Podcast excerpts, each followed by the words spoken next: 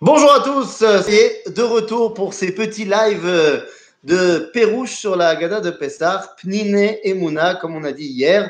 Et donc, ça y est, maintenant on a fini l'introduction et la présentation. On rentre dans le vif du sujet. Alors, ben, je vais laisser la parole à l'auteur, à la rabbinite Emouna. Et...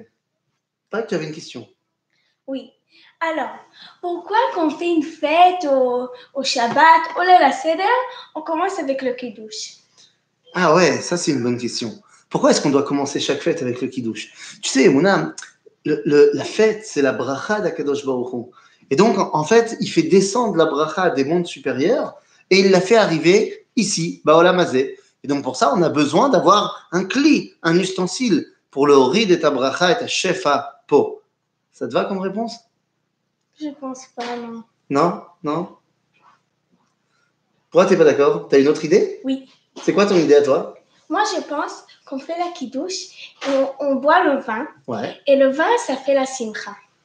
Ah, le vin, c'est la simcha. Et d'où tu sais ça, que le vin, c'est la simcha Parce que Michel Nichnas Adar Marbim Basimcha. Tu apprends ça de Pourim Ouais, et donc Pourim, et on boit beaucoup de vin, et après on est. Mais on est obligé de boire du vin à Pourim Oui, on a. Ah oui, c'est une mitzvah. Ouais. Et donc tu dis Michel Sadar, Marbim Besimcha, donc c'est.